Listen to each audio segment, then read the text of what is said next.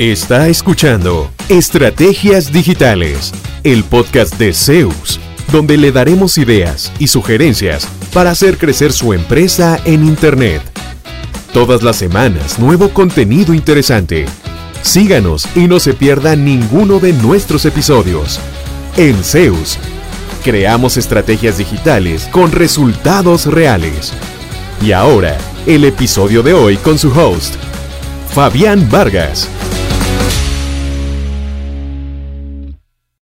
Bienvenidos a un nuevo episodio de el podcast Estrategias Digitales, el podcast de Zeus. El tema de hoy, un título un poco controversial o contradictorio.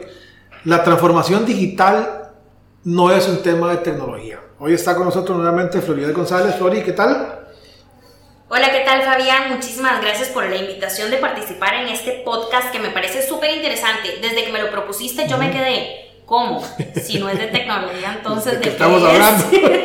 sí, exacto. Y es que cuando hablamos o leemos sobre transformación digital, la verdad, Fabián, es que salen a relucir temas como la adopción de tecnología en la atención de los clientes, para mejorar el vínculo con los proveedores, por ejemplo, tecnología para facilitar procesos de producción, para automatizar tareas, para comunicarnos en términos generales para posicionar nuestra marca e incluso con la pandemia, la tecnología para construir equipo y sostener la operación de la empresa. Todo con el componente tecnológico y el aprovechamiento de Internet. Sin embargo, en uno de tus videotips, que yo soy una fan y siempre los veo en YouTube, ¿verdad? Nos dijiste que la transformación digital no es un tema de tecnología y por eso quisimos enfocar así también este podcast para profundizar un poquitito en ese concepto. Eso me generó mucha curiosidad porque si no es un tema de tecnología, ¿qué es la transformación digital?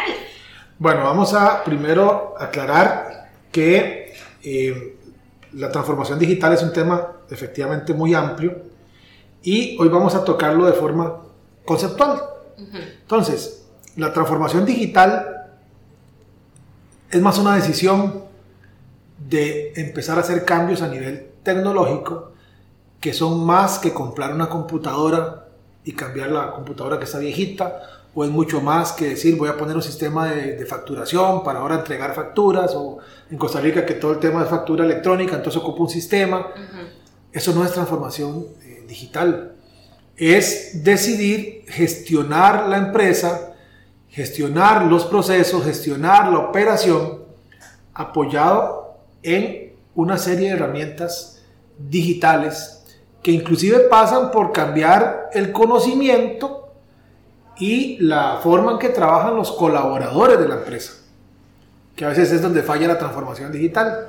El mejor sistema, los mejores equipos, pero a la gente nunca le dijeron, eso nos va a ayudar en tal cosa, más bien lo perciben como, uy, si alimento ahí en el sistema me quedo sin trabajo, ¿verdad? Este, no lo ven como, como la empresa se va, se va a, mantener en el mercado, yo por lo tanto voy a seguir teniendo trabajo, qué, qué dicha, qué bueno, y le tienen miedo a esos temas de transformación digital. Entonces, empieza por una decisión, y una decisión a nivel gerencial, a nivel directivo, a nivel de visión de empresa.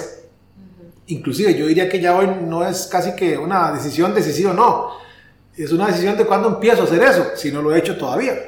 Porque como hablamos en un episodio de podcast, hay empresas nativas digitales, que ya cuando nacen vienen con todo el chip tecnológico eh, incluido para manejarse de forma digital, de forma remota, con colaboradores inclusive en varios países y todo este tema.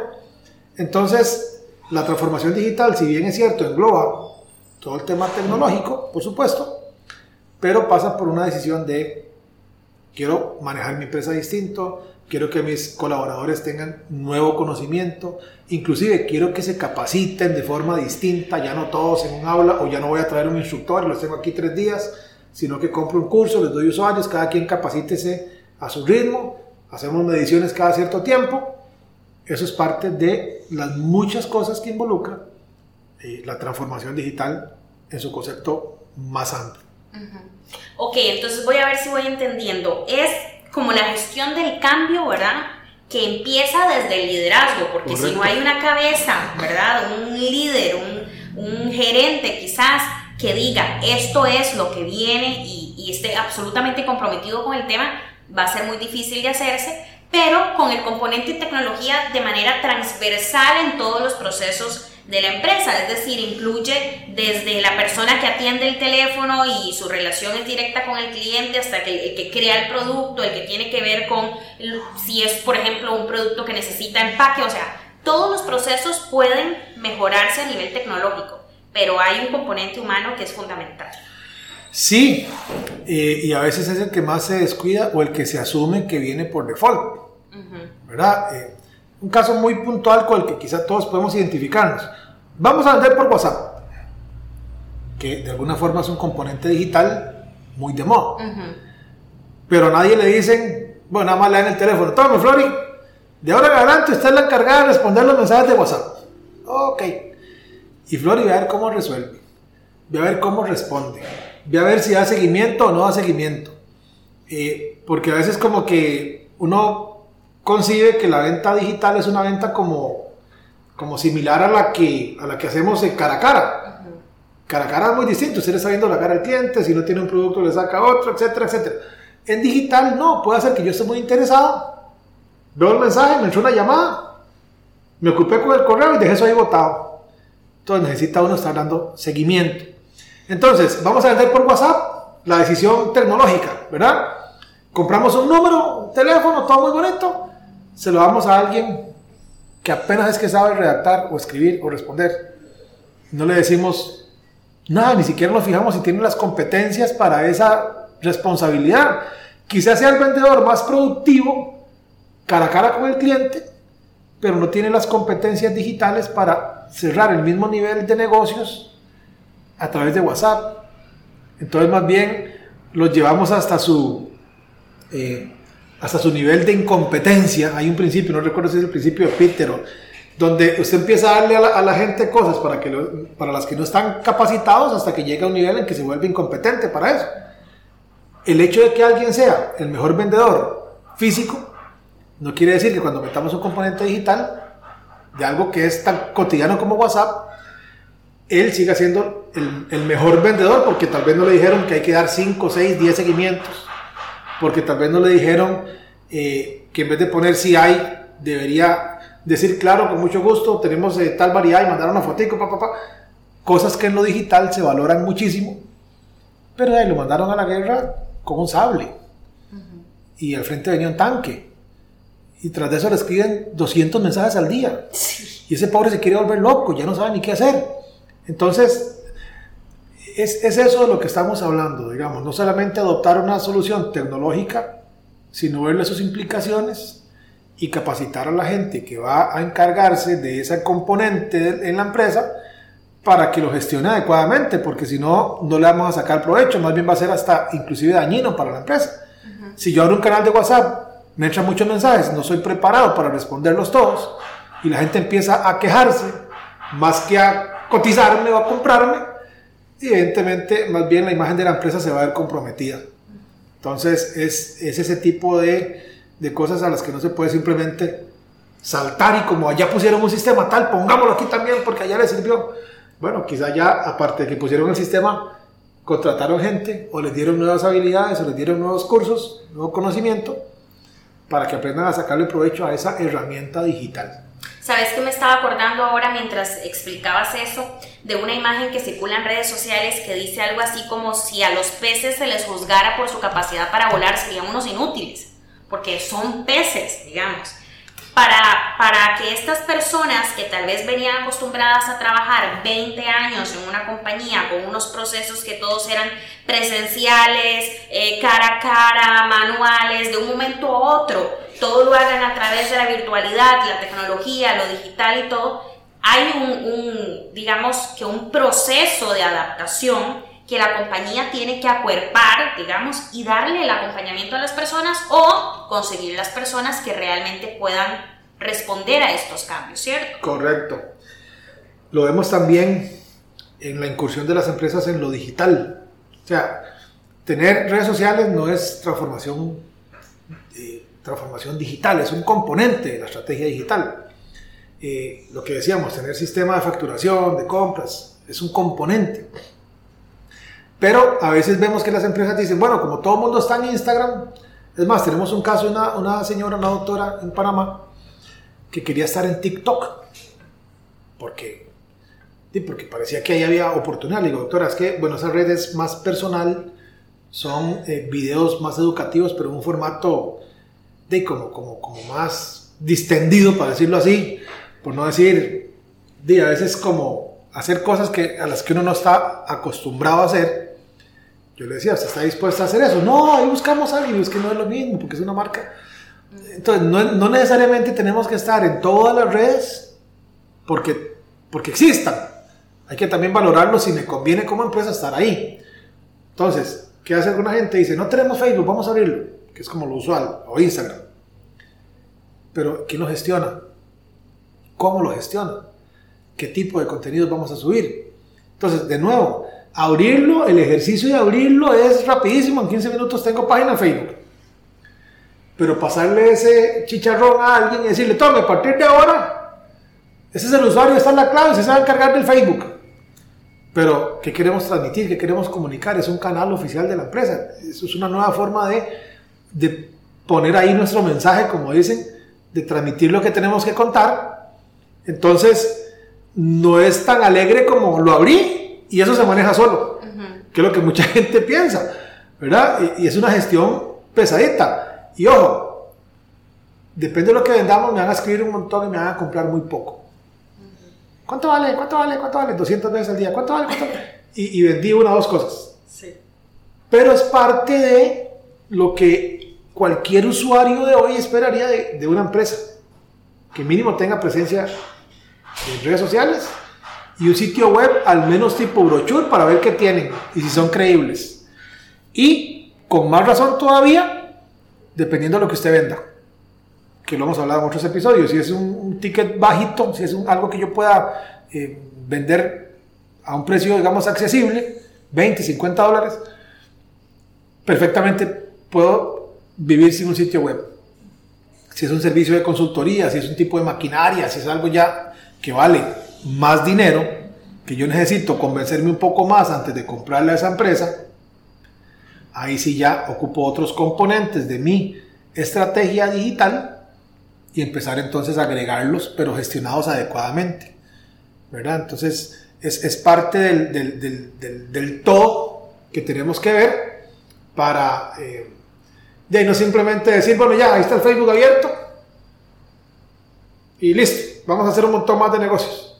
Así no, digamos, realmente así no funciona. No, y además estoy pensando que, por ejemplo, abrir un perfil o una página en redes sociales y no hacerlo bien es un riesgo de reputación, de marca, de imagen, ¿verdad? Porque es que algunas veces se nos olvida eso, es decir, o, o, vamos de lleno y tratamos de hacerlo bien y conseguimos una agencia o una persona que nos asesore y lo hacemos correctamente, o mejor no lo hacemos hasta que nos sintamos completamente eh, en la confianza de que lo voy a hacer bien, porque estoy jugando con mi marca, es mi logo, una cosa tan sencilla como esto ya lo hemos hablado en otros podcasts a veces uno sigue redes sociales de ciertas pymes o negocios pequeñitos y tal vez la persona no tiene una preparación académica muy elevada y no se sabe expresar muy bien o no sabe escribir y hace una publicación completamente llena de faltas ortográficas o que no se entiende. Y una termina diciendo, ups, pero entonces cómo es la cosa, ¿verdad? Eh, no se ve muy profesional esto, no sé si debería comprarle a esta persona. Y tal vez lo que hacen, el producto, es maravilloso, pero lo que me está transmitiendo esa red social es descuido, desorganización, falta de cuidado, ¿verdad? Ese tipo de cosas. Ahora, eso es totalmente cierto, pero también depende un poco de lo que, lo que la persona venda. Hay un caso en un grupo en Facebook que hemos hecho acá en la zona, que son eh, el grupo Pago, que es donde la gente vende productos o servicios generalmente agrícolas. Entonces, ahí llegan los productores a ofrecer sus servicios. Hay un señor que vende frijoles, que cuando él publica algo lo publica con muchas faltas de ortografía, pero es él mismo publicándolo y él es el mismo productor de los frijoles. Entonces, de alguna forma se, se, perdona porque él se dedica a, una, a un área donde la ortografía no es indispensable, que es la parte agrícola, y más bien eso le da como un plus, si se quiere ver, porque es el mismo productor que está haciendo ese esfuerzo de sacar por medios digitales su producción de frijoles y los vende todos. Pero voy yo a vender mis servicios de agencia digital, que se supone que requiere un nivel de preparación y estudio, bla, bla, y yo hago mis publicaciones llenas de faltas de ortografía, no me lo van a aplaudir igual, ¿verdad? Más bien vamos a generar eso que usted decía, el efecto totalmente contrario, wow. Si así llevan las redes de ellos con ese montón de faltas, ¿cómo irá a ser el producto que hacen? Entonces, de nuevo, la decisión de tener una red, de tener presencia digital, esa es parte de la, de la revolución digital que las empresas deben ir dando. ¿Qué sigue? Hacerlo bien, porque es una extensión de mi empresa. Esa va a ser muchas veces, muchas veces, el primer acercamiento mío con un posible nuevo consumidor. Que van a decir, ¿qué será esto? O van a decir, mira lo que me encontré, qué bien esta gente, nunca los había visto. Y van a empezar a, tal vez no comprarme de una vez, pero a seguirme, a consumir mis mensajes, la importancia de tener a alguien que de veras sepa poner ahí afuera el mensaje que quiero transmitir para que entonces esa persona se termine siendo cliente a través de un proceso de acercamiento continuo con ellos a través de, de contenido. Entonces vamos de nuevo. Las competencias de las personas, eso es parte de la transformación digital y a veces no se ve como un componente. Se lo damos al que, ah, es que este tiene Facebook, tiene Instagram y tiene TikTok y están todas las redes. Démosle las redes a este chaval para ver. Él administra las de la empresa. No necesariamente es lo mejor. Quizá podamos formar a lo interno a alguien o podamos contratar los servicios de una empresa que se dedique a eso, que me proyecte de acuerdo con lo que mi marca debería estar diciendo bien. Eso es importantísimo. O sea, eh, las redes, si bien es cierto, muy fácil existir en ellas, no pierdan de vista que es una, una un, un nuevo canal de comunicación.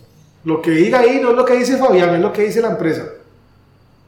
Y vea lo que subieron y vea la foto que pusieron, uy, nada que ver, es la imagen de la empresa, no de Juancito, que es el que le tocó ese trabajo a lo interno de subirlo a todos los meses.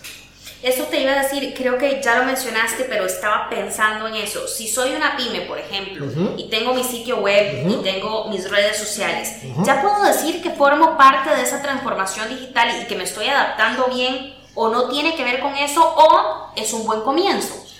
Es un buen comienzo tener presencia digital, pero es lo mínimo que uno esperaría. ¿Verdad? O sea, de hecho, hay empresas que ni siquiera tienen local físico hoy por hoy. Antes era inconcebible no tener un local físico. Ahora es perfectamente normal y en pandemia ni que se diga. Pero, si usted empieza a captar pedidos por la parte digital, pero no los apunta a ningún lado, se le pierden y no los entrega a tiempo, se le olvida cobrar o mandar facturas, eh, no da seguimiento, por lo menos un mensajito, ¿cómo te fue? ¿Qué tal llegó el producto? Etcétera, Que hay herramientas digitales para apoyarse en esa otra parte del proceso. Lo que hablamos en un episodio de podcast, un sistema CRM. Ahora sí un sistema de facturación e inventarios para poder decir si tengo en existencias. Eh, un sistema de correos automatizados para tener una lista y estar mandando cupones, saludos, boletines, etcétera, a mis clientes entonces, está bien que tengamos ya redes sociales, pero si hacemos el esfuerzo de tener redes sociales, generamos demanda y no seguimos apoyándonos en tecnología para poder satisfacer adecuadamente esa demanda, va a ser muy cansado porque me hicieron una compra y después por la mala experiencia ya no me compran más. O yo tengo que estar tratando de proyectar una imagen en redes y mis clientes de una sola vez van a decir, no hombre, esta gente, vieras, el boca a boca, que hoy también es digital. Me voy y dejo un comentario, muy bonito el producto, pero duró tres semanas más para llegarme. Y eso lo ve todo el mundo. Entonces usted está a punto de comprar y dice, uy, vea, uy, no, ya van varios que dicen, uy, no. El problema es que uno no los ve, yo lo decía en otro episodio, uno no los ve arrugando la cara. Que por lo menos ahí usted ve que alguien llega y se queda, uy, uno hace algo. ¿Cómo se manifiesta eso? Di, no he vuelto a vender los mismos volúmenes de antes, qué raro, ¿qué estará pasando? Di, ¿qué estará pasando? Que usted nunca entrega las cosas a tiempo y sus clientes están manifestando. Entonces, sí, es un buen, es un buen inicio tener toda esta presencia digital, pero la sostenibilidad de la empresa en el largo plazo, el cumplir a tiempo con las entregas, el cumplir a tiempo con las promesas que se hacen, eh, también deberían estar apoyadas en un componente digital. Que va más allá de tener un Excel con las listas, que es un buen inicio también, si usted no tiene un sistema, versus tenerlo en papel y que se moje y se pierda todos los pedidos, tenerlo en un Excel está bien. Un segundo paso, tener, tenerlo en la nube, en algún lugar donde no se me vaya a dañar con la computadora. Un tercer paso, algo más deseable, sería un sistema donde esté ahí disponible para cuando la empresa crezca y tenga colaboradores, todo el mundo tenga acceso a ese histórico de pedidos, a, esos datos de clientes, para que entonces sí, las herramientas digitales vengan a apoyar no solo la, obtención de negocios, que sería las redes sociales, el sitio web, sino mantenerlos contentos en el tiempo, entregar las cosas bien, eh, cumplir si ofrecimos una regalía o lo que sea, bueno, marcarlo por ahí. Pasa muchas veces, le ofrecemos esto y si me compra le regalo tal cosa. Bueno, nadie lo apuntó. Entonces cuando se mandó, se mandó sin la regalía. Y yo la estaba esperando. Y no fue que yo no quiera o que yo quisiera zafarlo, nada, simplemente no apunté. No tomé nota de eso, no hay un proceso que me apoye, no hay, no hay una forma de notificarle la persona de, de, ventas al que prepara. Este lleva regalía tal, o este es un combo tal. y eh, causamos una mala, una mala impresión. Ya después tenemos que lidiar también con eso. Entonces, eh, eh, es un buen inicio, pero hace falta más cosas. Ok, has mencionado sitio web, redes sociales, CRM, un sistema de facturación, un sistema de cobro. En otro, en otro podcast hablábamos también de sistemas de gestión de proyectos y trabajo por proyectos. O sea, hay muchas plataformas, muchas herramientas, mucho software que podemos incorporar. Es creo que un tema de autoconocimiento de cuál es mi modelo de negocio, eh, a, dónde quiero llegar con este negocio y que estoy dispuesto a aprender en el proceso, porque nadie nace aprendido, como, como dicen los señores de antes, ¿verdad? Eh, la tecnología está variando todos los días y está cambiando todos los días. Entonces te pregunto, ¿la transformación digital es un proceso que nunca acaba? A ver, yo diría que no. Es debatible. Posiblemente alguien diga, ya llegué, pero es algo, o sea, ya, ya llegué, ya me transformé digitalmente pero es algo sostenido en el tiempo. Inclusive, pueden ser herramientas nuevas con conocimiento nuevo. Eh, a ver, eh, sistemas que ya los conocemos, pero yo gestiono el conocimiento diferente, de nuevo, el, componente humano, el capital humano de la empresa, que debería estar en constante refrescamiento, en constante actualización, para adquirir nuevas habilidades, nuevas competencias, para que la empresa siempre siga estando a un buen nivel. Entonces, si se quiere, es algo que sí, por lo menos yo lo, veo así, eso es algo que nunca, nunca se acaba. Ojo, la forma de capacitarnos, no hablemos de la empresa digital, sino eh, la transformación digital es tan grande que ha tocado hasta la forma en que nos capacitamos hoy. Eh, me hace enorme gracia mi hija un día por semana al colegio y cuatro días por semana clases en Zoom. Eso era impensable hace apenas un año. Y si usted hubiera puesto que proyecto de ley, que papá, fácilmente en cualquier país se van 10 años, llegando a esto, a donde nos empujó la pandemia en menos de un año. Y ya se ve como lo cotidiano y lo normal. Entonces ya las personas también en su propia transformación digital deciden qué estudiar y de quién. Ya no solo de la universidad tal, ahora es del del eh, podcaster tal, o el youtuber tal, o el instructor tal, o el gerente tal, o el coach tal que está en Instagram y ahí capacita. Entonces, a ese nivel, solo que uno a veces no se detiene como a ver, ya, ya lo asumió como lo, como lo cotidiano, como lo día a día, pero son cosas muy grandes. Poder pasar de seguir a alguien a comprarle un curso y, y ser seguidor de esa persona que me da habilidades que no están certificadas por ninguna universidad, ningún instituto, oficial, entre comillas, pero que me sirven y me dan a mí también nuevas habilidades y competencias para ir a ofrecer distinto nivel de servicios. Entonces, como hay transformación digital circular que no se acaba, que siempre está en evolución en las empresas, también el mensaje es para las personas. No esperen a que los capaciten digitalmente. Hay cursos de 5 mil, de 10 mil, bueno, de 20 dólares, de 10 dólares. Ahora es más barato capacitarse que nunca. Inclusive yo les diría, mm, nada en contra de las universidades, por supuesto, yo soy egresado de una universidad, pero quizá antes de embarcarse en una aventura de cinco años, haga tres cursos muy, muy puntuales de tres habilidades que usted necesite eh, fortalecer y en seis meses puede, puede ser una persona con habilidades muy distintas para servir un propósito diferente, ya sea en la empresa en la que usted trabaja o en su propia empresa. Entonces, hasta eso, ¿verdad? Así como no se acaba la transformación en las empresas, no debería acabarse tampoco la transformación y el aprendizaje propio nuestro como, y como proveedores de servicios, como colaboradores de una organización.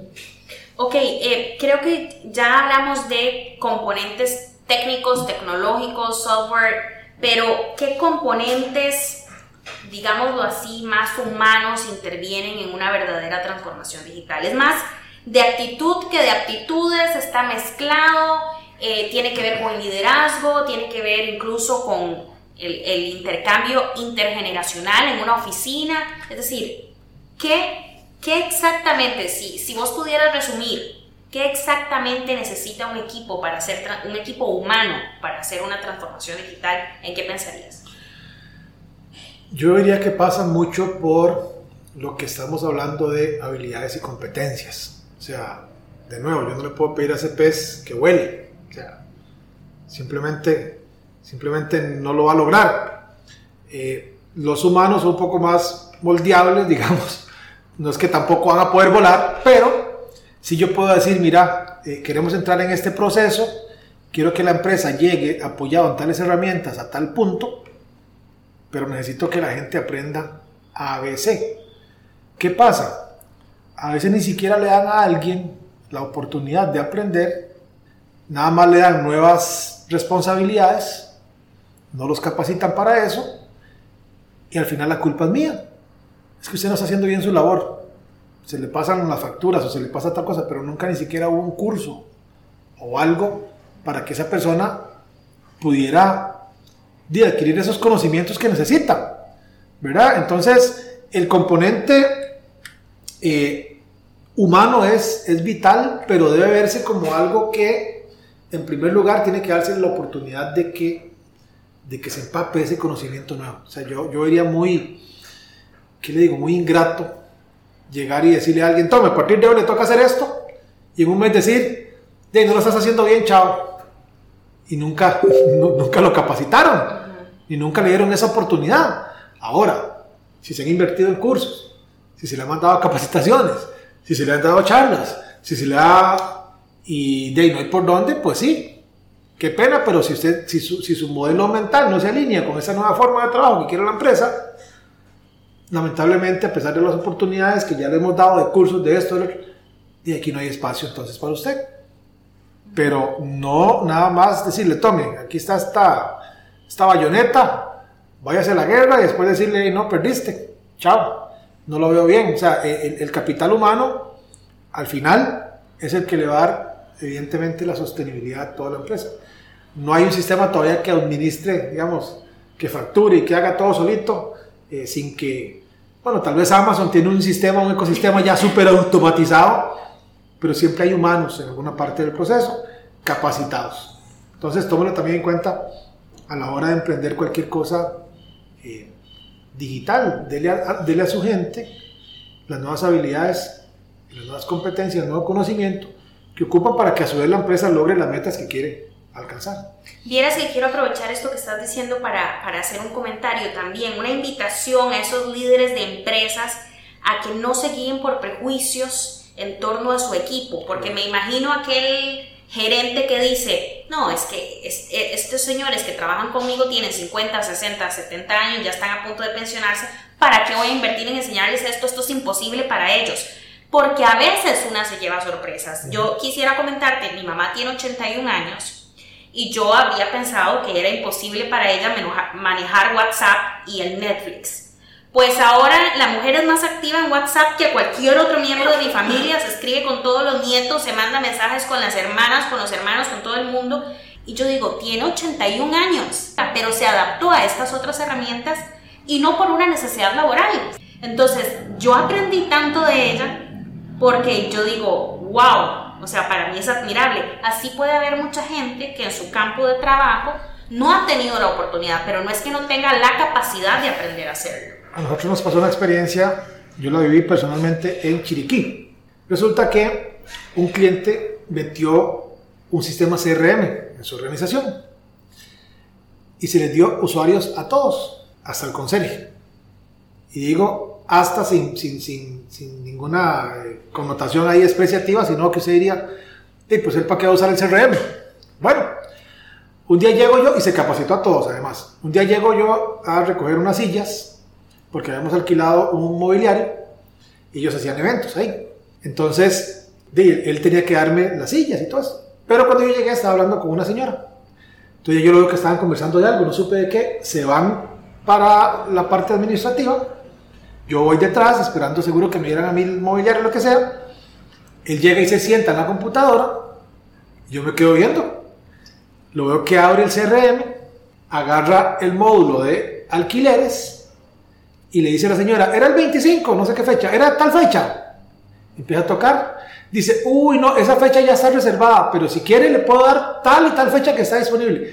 Él usando el sistema para alquilar eventos. Yo le conté a la, directora ejecutiva el, lunes que la vi, le digo, vine el sábado y estaba fulanito, buenísimo.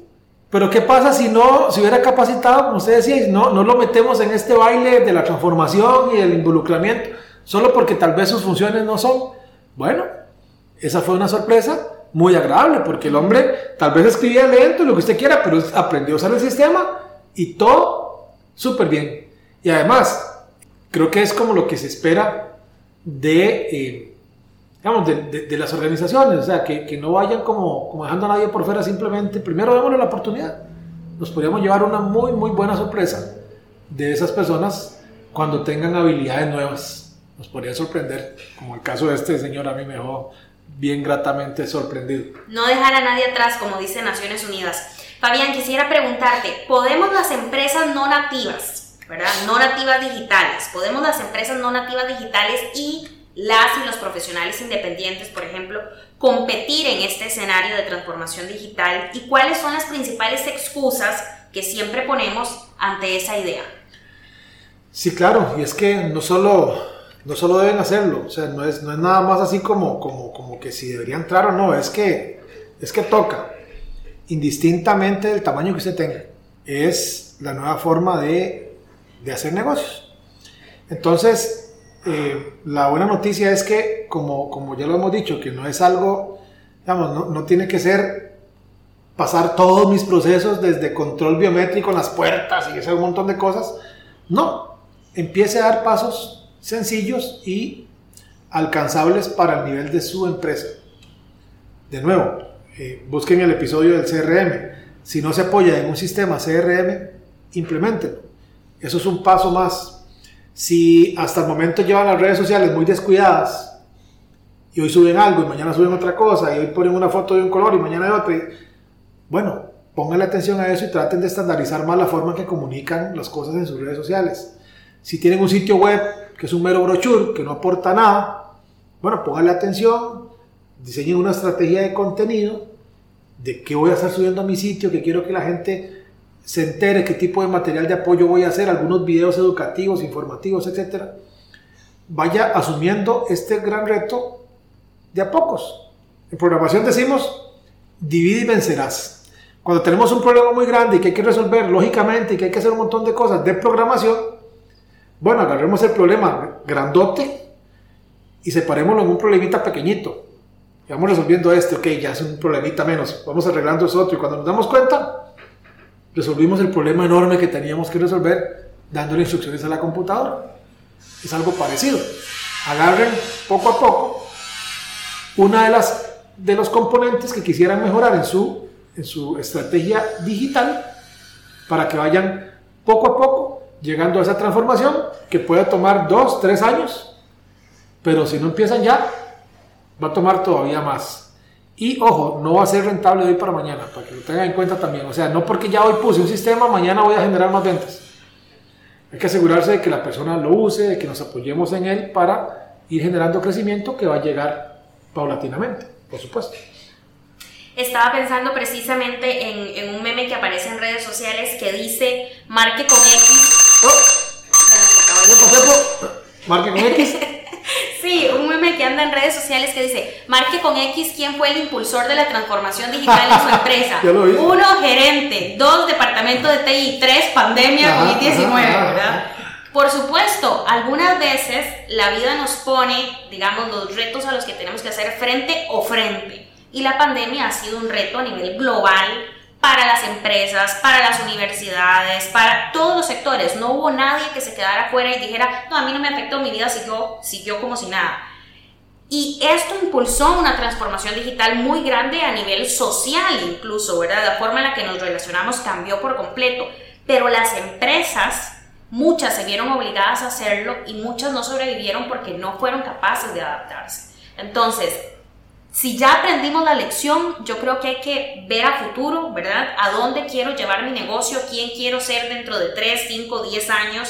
¿Cómo quiero que mi empresa impacte al mundo? ¿Qué tipo de negocios quiero hacer? Eh, y además creo que la transformación digital es transversal a muchos otros procesos. Si quiero ser una empresa sostenible, económica, social y ambientalmente, la tecnología tiene todo que ver en eso. Si quiero ser una empresa donde haga responsabilidad familiar corporativa y mi equipo se sienta acuerpado, motivado, también la tecnología tiene que ver en eso. Porque imagínate una persona que llega, a mí me pasó muchas veces, llegar temprano a la oficina, poner la computadora y la computadora duraba media hora encendiendo y yo le decía al departamento de TI, vean, es que mi compu se me apaga, a veces estoy anotando las cosas y se murió la computadora y tengo que empezar de cero y el departamento de TI tardaba un mes en venir a solucionarlo. Solo eso, solo ese componente te desanima por completo. O sea, la tecnología es una herramienta que los seres humanos debemos utilizar, no al revés, pero tampoco podemos olvidarnos por completo de eso.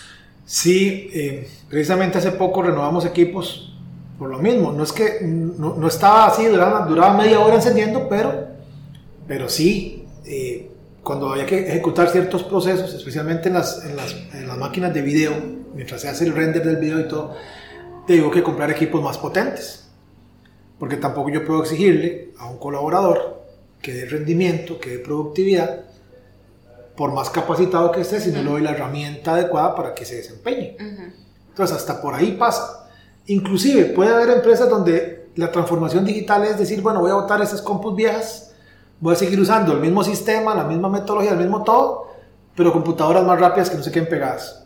Hasta eso, que parece muy sencillo y que es un tema de inversión también, o sea, hay que, tocarse la bolsa, pero puede disparar la productividad así. El llegar y en vez de esperar media hora que todo esté listo, ya yo en media hora he hecho dos, tres, cuatro cosas. No tengo que estar llamando al, al soporte, etcétera, etcétera. Ese tipo de cosas, sin tener que meter un montón de tecnología nueva y un montón de sistemas y un montón de software bla, bla, que tampoco es eso la transformación digital, decir, no, somos cuatro, ahora tenemos un ERP que nos costó 60 mil dólares. No es eso, no es eso, es mejorar procesos, es mejorar la atención, es mejorar las cosas de la empresa apoyándose en herramientas digitales, que pueden ser hasta gratuitas perfectamente. No es un tema de que el que más paga se transformó más digitalmente, no y tampoco, eh, digamos, se asocia directamente con el tamaño de la empresa. Puede ser que para mí transformarme digitalmente sea atreverme a vender por WhatsApp, porque soy una empresa pequeñita y no lo había hecho antes. ¿Por qué no?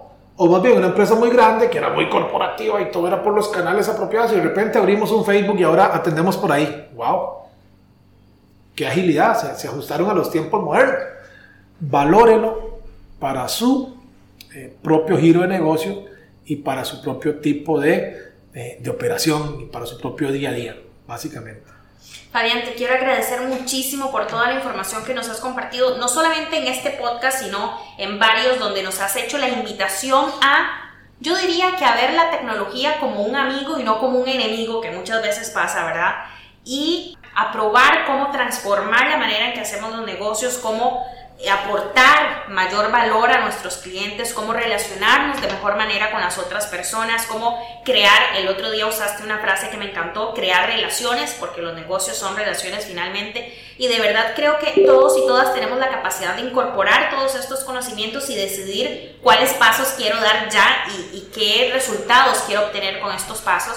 Y para mí es súper valioso lo que hemos aprendido en, en estos podcasts. De verdad que espero que la gente que nos está escuchando también se lleve eso, ¿verdad? Esas tareas, esos, esos llamados de atención y los implemente en su vida y después nos comente, nos cuente cómo le ha ido en sus negocios, cómo ha mejorado su pyme, su empresa con toda esta información. Es que precisamente nosotros hemos visto, apoyados en la tecnología, crecimiento, orden, mejor servicio, mejores reviews de los clientes, mayor nivel de satisfacción, o sea, hemos visto los beneficios de apoyarse en herramientas tecnológicas.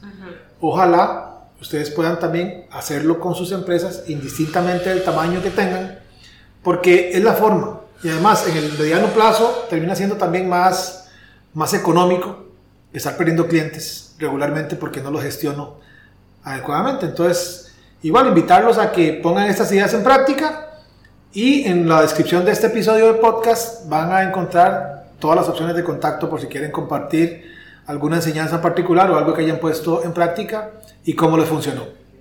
Para finalizar, yo nada más quiero invitarles también a que se animen a conseguir la asesoría correcta, ¿verdad? Porque muchas veces una dice, sí, claro, yo quiero hacer esto, pero no tengo por qué hacerlo yo directamente, o, o por lo menos no tengo por qué hacerlo sin saber cómo hacerlo.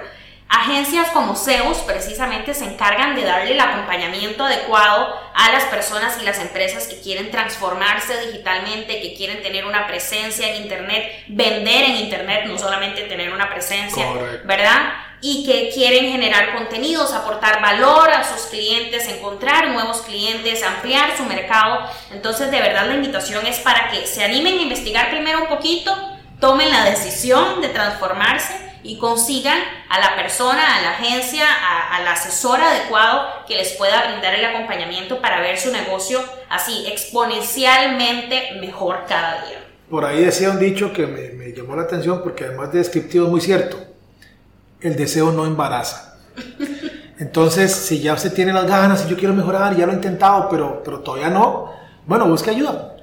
De nuevo, en, el, en la descripción va a estar toda nuestra eh, información de contacto y pues de, nos respaldan clientes en nueve países. Entonces yo pienso que indistintamente donde estén escuchando este podcast ahorita, podemos conversar. Flori, muchas gracias. Nos escuchamos en el próximo episodio de Estrategias Digitales. ¿Cuánto provecho saca de su presencia en línea? ¿Logra nuevos negocios por Internet frecuentemente? Si la respuesta es no, conversemos.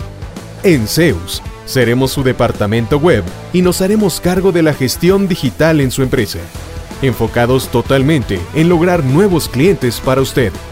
Proyectos en nueve países son nuestra carta de recomendación. En Zeus, creamos estrategias digitales con resultados reales. Sus nuevos clientes ya lo están esperando. Visítenos en zeusweb.com.